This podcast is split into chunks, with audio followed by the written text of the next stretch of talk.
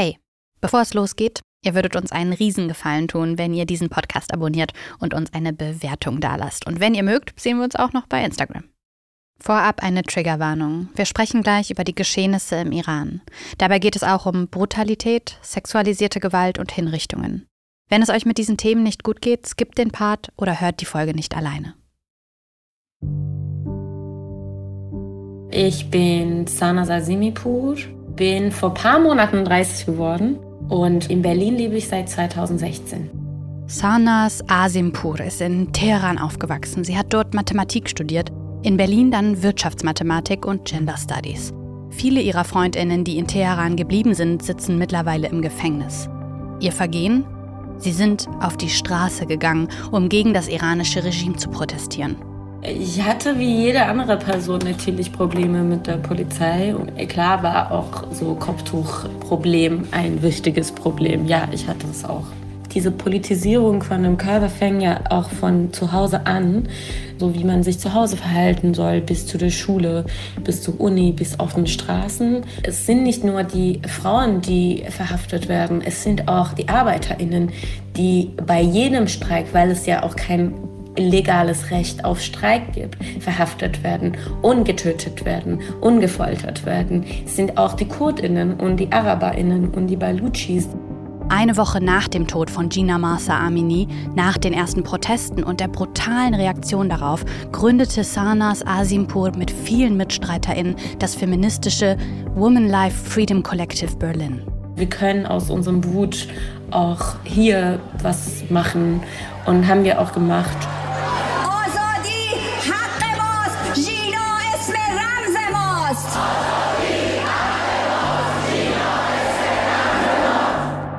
Das Woman Life Freedom Collective vermittelt Patenschaften für inhaftierte und zum Tode verurteilte Menschen im Iran. Viele deutsche PolitikerInnen machten dabei mit und versuchen sich für die Patinnen und Paten einzusetzen.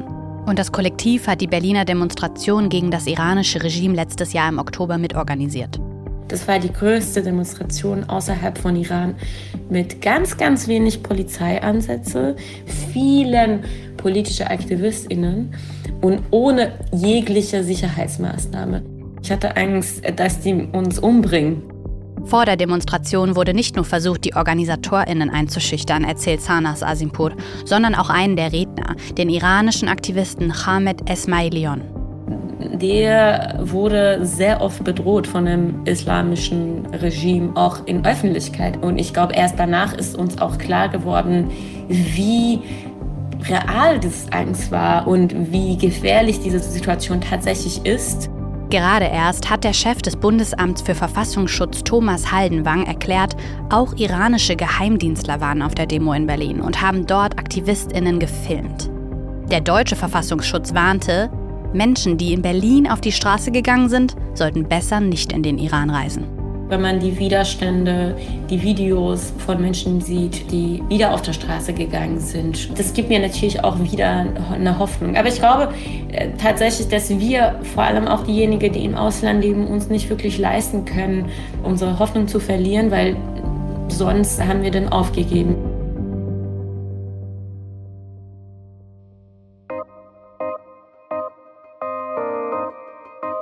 Ein dpa-Podcast im Auftrag von Podimo. Mein Name ist Maria Popov. Heute ist Donnerstag, der 26. Januar 2023 und das ist der Stand der Dinge. Über vier Monate schon halten die Protestierenden im Iran durch, gegen ein Regime, das auf den ersten Blick wieder gefestigt scheint, auch wenn das täuschen mag. Gnadenlos geht die Islamische Republik gegen die Demonstrierenden vor. Iranische NGOs sprechen von mehr als 500 Toten, darunter 71 Kinder, und von 14.000 Inhaftierten. Offiziell gab es vier Todesurteile von der iranischen Justiz. Die erste wurde am 8. Dezember vollzogen, als der 23-jährige Mohsen Shekari hingerichtet wurde. Seitdem gab es drei weitere Exekutionen, die bekannt sind. Gilda Sahibi hat jahrelang zu allen möglichen Themen gearbeitet. Aber als vergangenes Jahr die Proteste im Iran begonnen haben, waren wenige JournalistInnen so präsent wie sie. Sie hat Analysen beigesteuert, auf Leerstellen in der Berichterstattung aufmerksam gemacht und Social-Media-Botschaften aus dem Iran nach Deutschland gebracht. Mit Engagement, aber vor allem auch mit Expertise. Gilda, schön, dass du da bist. Danke. Sag mir doch, wie ist der Stand der Dinge im Iran und was macht diese Einschüchterung, die passiert mit den DemonstrantInnen gerade? Die Woche ist dominiert vor allem von Streiks und Demonstrationen. Also viele an in verschiedenen Orten gibt es Streiks von Arbeitern, vor allem der äh, Ölindustrie, ähm, aber zum Beispiel auch äh, LehrerInnen, die streiken, weil sie ihre Pensionen nicht bekommen. Also es ist gerade die Währung ist ja auf einen Rekordtief gefallen in den letzten Wochen und dadurch kommt sozusagen zu all der politischen und gesellschaftlichen Krise, die sowieso schon jetzt besteht, nochmal ein wirtschaftlicher Schlag dazu. Es war schon vorher sehr, sehr schlecht und das kommt jetzt auch nochmal. Und jetzt haben wir gerade einige Streiks und ich glaube, dass durch die Situation jetzt die Leute sich auch mehr trauen, das auszudrücken, den Unmut. Mhm. Und deswegen hat man viele Videos gesehen von Streiks und Demos. Und abgesehen davon gehen natürlich die Inhaftierungen weiter, die Berichte von Folter, Missbrauch in den Gefängnissen, alles, was wir jetzt seit vier Monaten hören. Und das geht jeden Tag eigentlich weiter. Mhm. In Deutschland verschwindet es aus den allgemeinen Medien, vielleicht auch aus den Köpfen teilweise, vielleicht auch aus den Feeds auf Instagram und Co.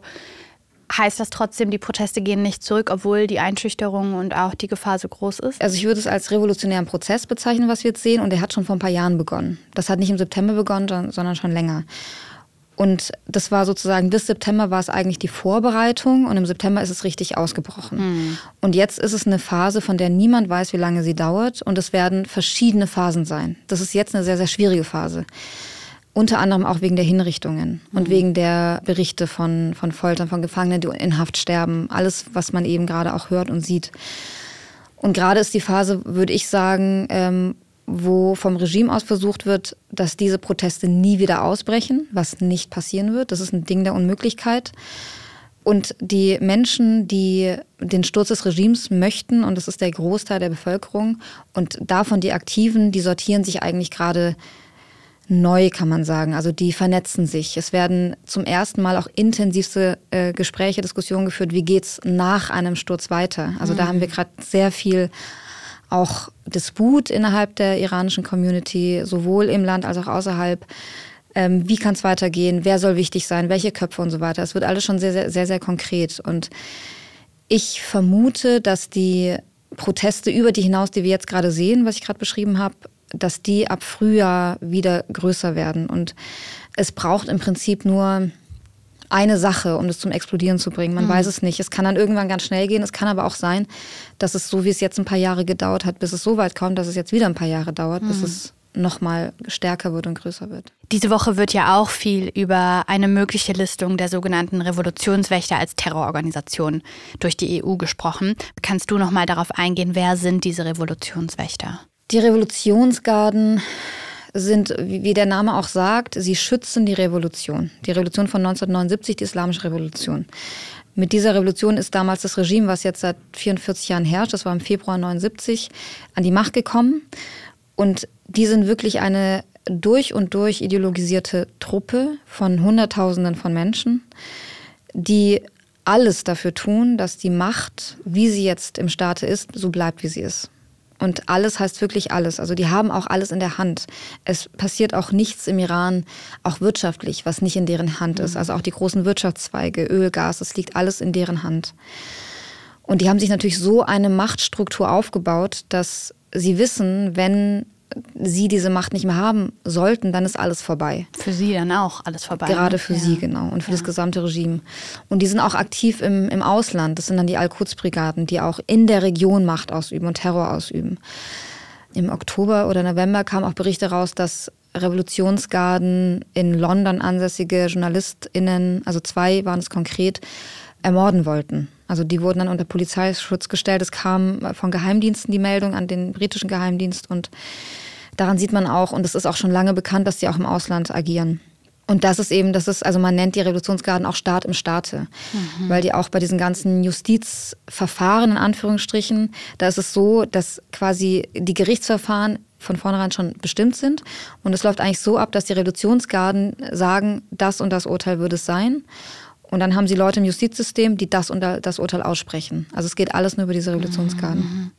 Du bist eben schon darauf eingegangen, dass es schon mehrfach Protestbewegungen gab, schon in den letzten Jahren. Vielleicht als eine der bekanntesten 2009 die Grüne Revolution, aber auch 2018 wurden Proteste brutal niedergeschlagen mit Hunderten, vielleicht auch Tausenden Toten. Warum hält sich dieses Regime trotzdem? Wie kann man am besten erklären, wer es trägt? Man muss sagen, dass äh, nach 2019, würde ich sagen, eine neue Phase begonnen hat. Bis 2019 hat das Regime sich natürlich auf der einen Seite mit purer Gewalt halten können, seit dem ersten Tag, seit es regiert. Also es gab in den 80er Jahren, angefangen 1981, Masseninhaftierungen und Massenhinrichtungen. Also es gibt so eine Gruppe, die nennt sich Iran Tribunal und die will die Aufarbeitung dieser Massenhinrichtungen und die sagen, dass 20.000 Menschen nur exekutiert wurden. Also dass wirklich jeder geringste Widerstand mit dem Tode bestraft wird. Und das ist übrigens auch der Grund, warum Iran das Land ist mit den höchsten Todesurteilen und Hinrichtungen weltweit, gemessen an der Bevölkerungszahl weil deren Lösung für alles ist quasi Menschen umzubringen. Mhm. Also gibt es irgendwie Kriminalität, wird exekutiert. Gibt es Widerstand, wird exekutiert. Also alles funktioniert wirklich über höchste Gewalt. Mhm. Und dazu kam aber auch ein sehr geschicktes politisches System. Also ähm, es gab ja Wahlen immer, gibt ja auch immer noch Wahlen. Mhm. Und mit diesen Wahlen gab es quasi so einen ähm, stillschweigenden Gesellschaftsvertrag mit den Menschen. Ihr wählt, also ihr macht unser Spiel quasi mit, ihr kommt an die Wahlen und dafür lassen wir euch im, im Privaten Freiheiten. Ihr könnt Satellitenschüsseln auf den Dächern haben, wir, wir lassen sie euch machen. Ihr könnt über VPNs, Proxys machen im Internet, was ihr wollt. Ihr könnt im Verborgenen, wenn ihr uns schmiert, Partys feiern, Hochzeiten feiern, alles machen, was ihr wollt, Alkohol brennen und so weiter. Mhm. Natürlich wurden diese Dinge auch, um nochmal Stärke zu zeigen, immer wieder in Häuser reingegangen bei solchen Sachen, Leute festgenommen. Also das immer punktuell wieder. Abgestraft, punktuell aber eigentlich genau, mhm. gelassen. Mhm. Und das haben die Menschen auch mitgemacht, weil sie ja gesagt haben, das kleine Stück Freiheit, das wir haben, das wollen wir uns bewahren. Mhm. Und sie sind auch zu den Wahlen gegangen, weil sie immer das kleinere Übel wählen wollten.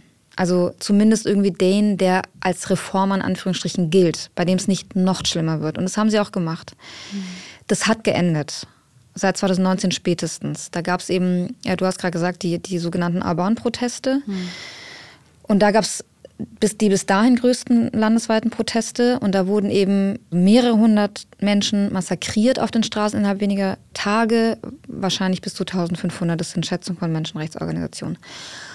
Und also Rouhani war damals noch Präsident, der sowieso auch schon nicht äh, reformerisch unterwegs war. Für den haben Leute sogar noch Wahlkampf gemacht. Also ich habe eine Freundin im Iran, die für Rouhani noch sich engagiert hat. Und jetzt sagt sie, ich hasse die Reformer noch mehr als die Hardliner. Krass was meint sie damit dann genau? Ja, weil die halt denen was vorgegaukelt haben, ja. jahrelang. Ja. Weil sie an sie geglaubt haben. Mhm. Und dann kommt das Regime und massakriert mhm. die Leute auf der Straße. Mhm.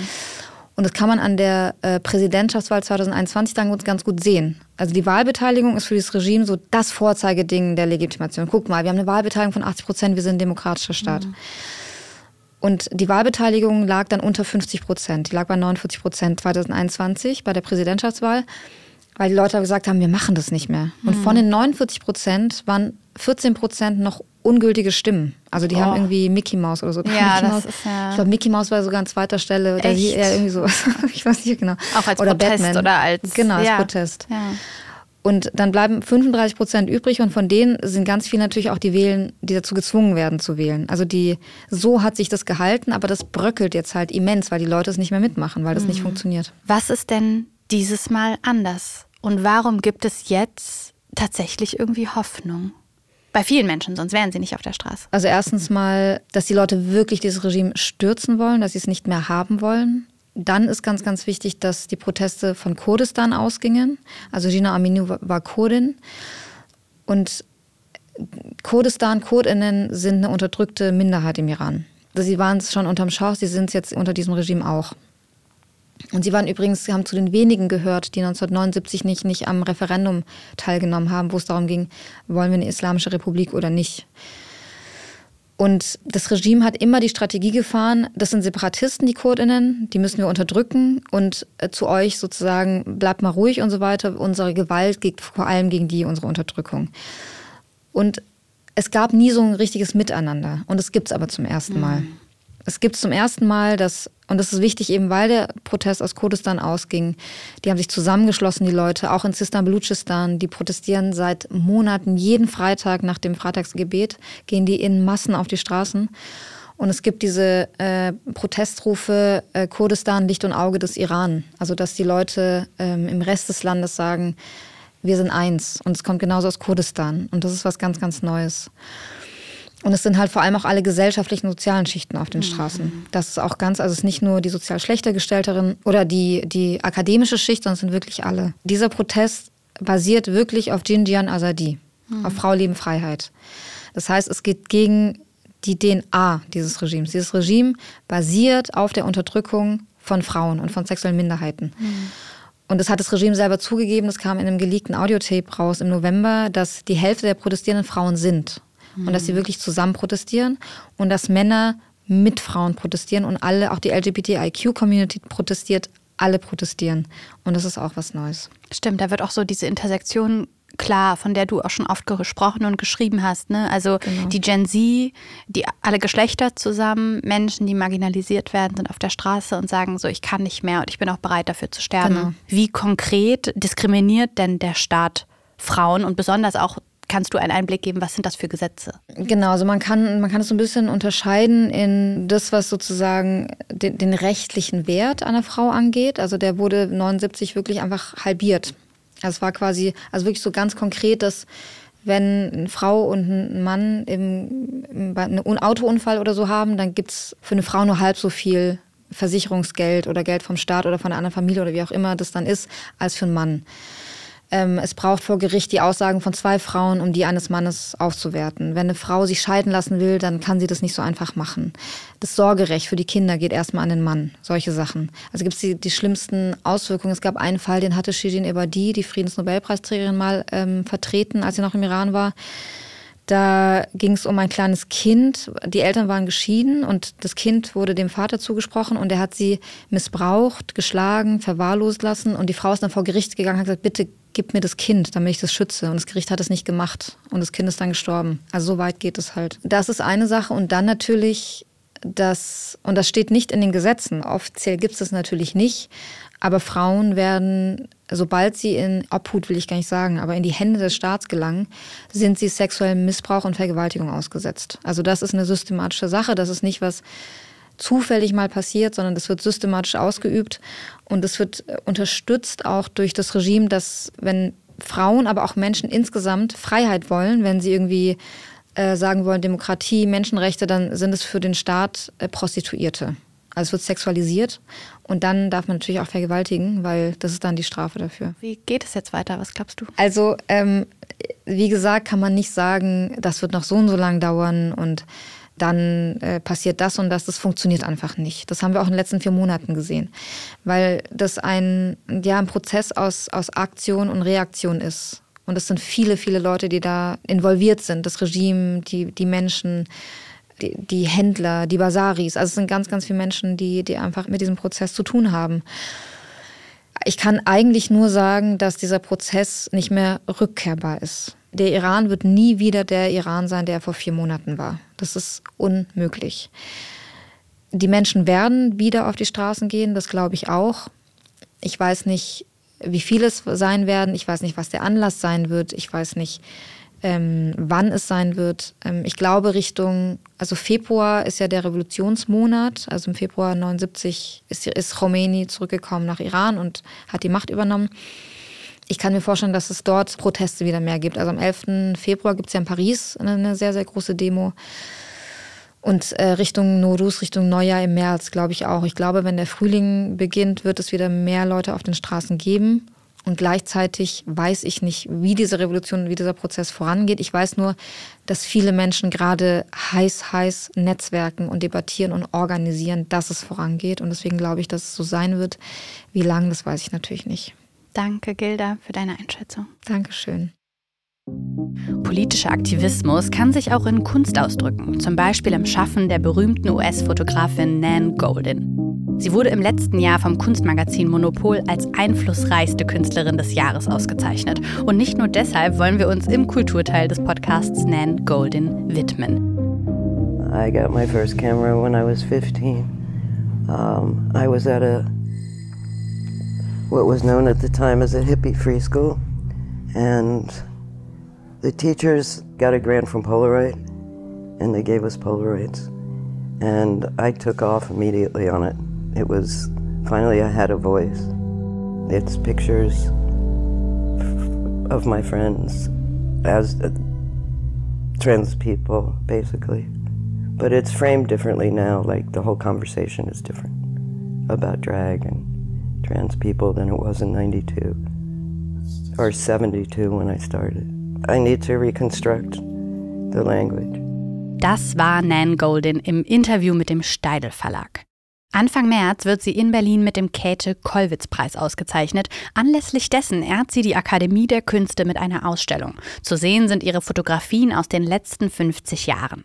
Wir sprechen jetzt mit der Kunstjournalistin Laura Helena Wurt, die die Ausstellung schon gesehen hat. Hallo Laura. Hallo. Laura, erzähl mir, was zeichnet Nan Goldings Fotografien aus? Also bei Nan Golden ist das so, und das hat, glaube ich, die Faszination für ihre Bilder ausgemacht, weswegen die sehr schnell sehr berühmt geworden sind, dass Nan Golden nie den Anspruch hatte, dort wie eine Journalistin ranzugehen und zu sagen, ich suche mir jetzt ein Thema aus, sondern sie fotografiert halt ihr Leben und die Menschen, die da drin sind. Das sucht man sich halt nicht aus. Und in ihrem Fall sind das eben viele Leute, die in dem, was man heute die queere Szene nennt, das waren 1978, ähm, ging das so bei ihr los, dass sie nach New York gegangen, 53 in Boston geboren und hat sich dort immer schon viel in Drag Queen Kneipen rumgetrieben, kann man sagen, aber war in ihrer Familie relativ unglücklich und hat sich diese Wahlfamilie gesucht, der sie auch sehr, sehr treu verbunden geblieben ist. Und deren Leben, deren Leiden und aber auch deren absolutes Glück fotografiert sie und hält sie fest. Und ich glaube, das macht diese Faszination aus, die sich bis heute hält und warum sich Leute heute, 2023, Bilder von 1982 mit einer Freude angucken und sich dem verbunden fühlen, weil Nan Golden sich dem verbunden gefühlt hat, also diejenige, die das Bild aufgenommen hat. Und äh, das zeichnet es aus, würde ich sagen.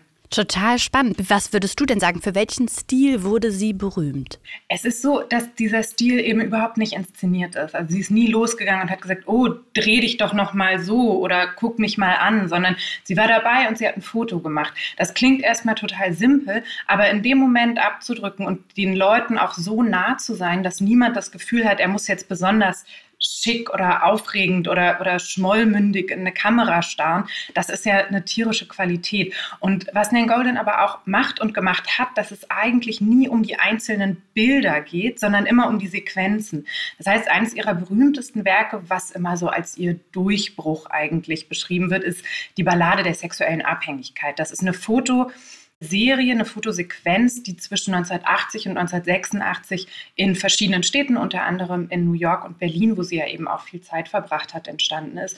Und dabei geht es eben um ihre Freunde in diesen queeren Beziehungen. Es geht um AIDS, es geht um Tote, es geht um all das, was eben in dieser Zeit passiert ist und diese Zeit geprägt hat. Und die arrangiert sie in Slideshows. Und diese Slideshows werden mit Musik unterlegt und äh, gehen dann durch. Und diese Slideshows sind aber auch beweglich und verändern sich. Das heißt nicht, dass weil die Serie 1986 abgeschlossen worden ist, die jetzt nicht mehr sich verändern würde. Da kommen beständig Fotos hinzu und heute ist das eben eine Slideshow von über 3000 Bildern, die 45 Minuten geht und äh, zu dem sie eigens Musik hat komponieren lassen.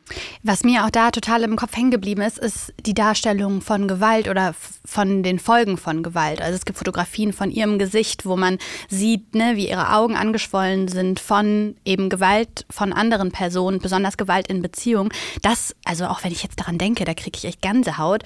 Inwiefern würdest du sagen, ist eben das Darstellen von dem ähm, Ungewohnten, von dem Unangenehmen auch ein Motor gewesen, der sie erst hat zu dieser berühmten Persönlichkeit führen lassen? Überall, wenn man Artikel über sie liest, also auch ihr äh, Wikipedia-Artikel zum Beispiel, da steht überall, ihre Themen sind Gewalt, Drogen und Tod. Und dem würde ich total gerne vehement widersprechen, weil ihre Themen sind nicht Gewalt und Tod. Ihre Themen sind eigentlich Liebe, Zuneigung und klarer Blick auf die Menschen um sie herum. Und dadurch, dass sie sich nun mal in einer Gruppe zu Hause fühlt und diese Gruppe als ihre Familie bezeichnet, die viel konfrontiert sind mit Gewalt, mit Tod, mit Drogen, dadurch werden das ihre Themen. Aber das sind nicht per se ihre Themen.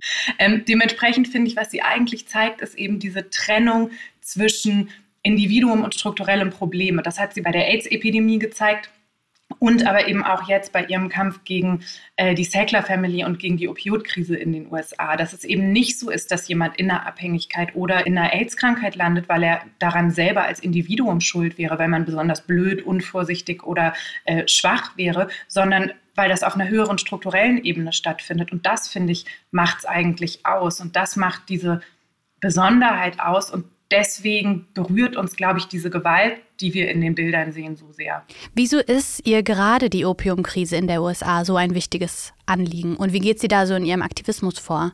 Golden war eben in dieser Zeit in New York und davor auch schon mal heroinabhängig. Das heißt, es gibt eine Disposition einfach auch zu Sucht. Und 2014 hatte sie eine Operation an ihrem Handgelenk. Also eigentlich denkt man sich jetzt nichts besonders Aufregendes. Danach sind ihr Schmerzmittel verschrieben worden, unter anderem eben Oxycontin. Und Oxycontin hat sie innerhalb von einem Tag abhängig gemacht. Das ist ein extrem abhängig machendes, verschreibungspflichtiges Schmerzmittel, was in den USA wie Smarties verschrieben wird. Und die meisten Leute, die daran dadurch dann in eine Abhängigkeit gelangen, werden danach Fentanylabhängig. Das ist das billige Nebenprodukt, was man sich auf dem Schwarzmarkt besorgt. Sie sagt selber, sie ist fast verstorben. Sie hat drei Jahre ihres Lebens verloren, an die sie sich nicht erinnern kann. Sie meinte, als sie wieder clean geworden ist, dachte sie, sie wäre immer noch 49. Und dann hat sie eben gesehen, ah, wem gehört dieses Pharmaunternehmen eigentlich? Und in dem Pharmaunternehmen hängen eben die äh, Familie Sackler drin. Und die Familie Sackler ist ein riesen Kulturmäzen die unter anderem jetzt nicht mehr, aber eben ganze Flügel im Met Museum in New York finanziert haben, ganze Flügel im Louvre, also wirklich die bedeutendsten kulturellen Institutionen der Welt sind von denen gefördert, haben ihre Namen auf einzelnen Flügeln stehen und äh, schmücken sich damit. Und Nan Goldens Welt ist nun mal die Welt der Kultur, der Kunst. Und da hat sie gesagt, das darf irgendwie nicht sein. Und dann hat sie Pain gegründet, Prescription Addiction Intervention Now, wo sie sich mit anderen Leuten zusammengetan hat und wo sie Interventionen in Museen vornehmen. Also zum Beispiel im Louvre haben sich Leute äh, totgestellt und in den Brunnen vorm Louvre gelegt und dann stand da People die, Sacklers lie, also Menschen sterben, die Sacklers lügen. Und mittlerweile ähm, sind diese Namen im Met entfernt und auch äh, am Louvre sind die Namen entfernt, an der Serpentine Gallery in London sind diese Namen entfernt. Und was sie angestoßen hat, ist eine viel breitere Debatte darüber, dass wir uns Gedanken machen müssen, wo kommt eigentlich das Geld aus der Kunst und Kultur her? Also das ist eigentlich was, was sie damit gemacht hat. Das Ganze ist noch lange nicht vorbei. Also Laura Poitras, die berühmte Dokumentarfilmerin, hat einen Film über sie gemacht, All the Beauty and the Bloodshed, der in Venedig bei den Filmfestspielen äh, letztes Jahr auch ähm, einen Löwen gewonnen hat und der dann auch in den Kinos in äh, Deutschland anläuft, demnächst, wo man eben genau diesen Aktivismus von ihr und diesen Weg nachverfolgen kann. Gutes Stichwort, da hören wir mal ganz kurz Nan Goldens Stimme, nämlich ein Ausschnitt aus dem Trailer des Films. My anger at the Sackler family, it's personal. When you think of the profit of people's pain, you can only be furious. We need to demand that the Met Museum, the Louvre, the Tate refuse donations from the Sacklers and take down their name. The wrong things are kept secret in this society, and that destroys people.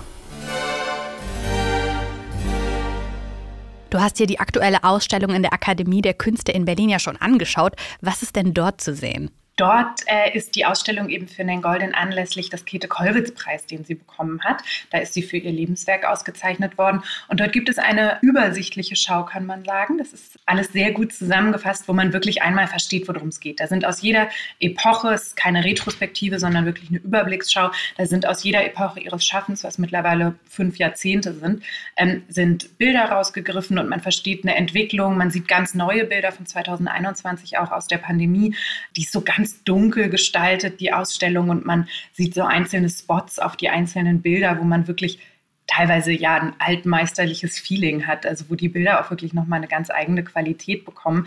Ähm, als Überblicksschau richtig toll, aber 2024 kommt die große Ausstellung von ihr, die jetzt im Moderner Museum ist, dann ins Stedelijk Museum in Amsterdam geht und dann kommt sie zu uns in die neue Nationalgalerie Ende 24. Also es ist ein richtiges Nan Golden Jahr und auch das nächste Jahr wird wohl noch eins. Umso schöner, dass wir jetzt darüber sprechen konnten. Vielen Dank, Laura. Danke dir.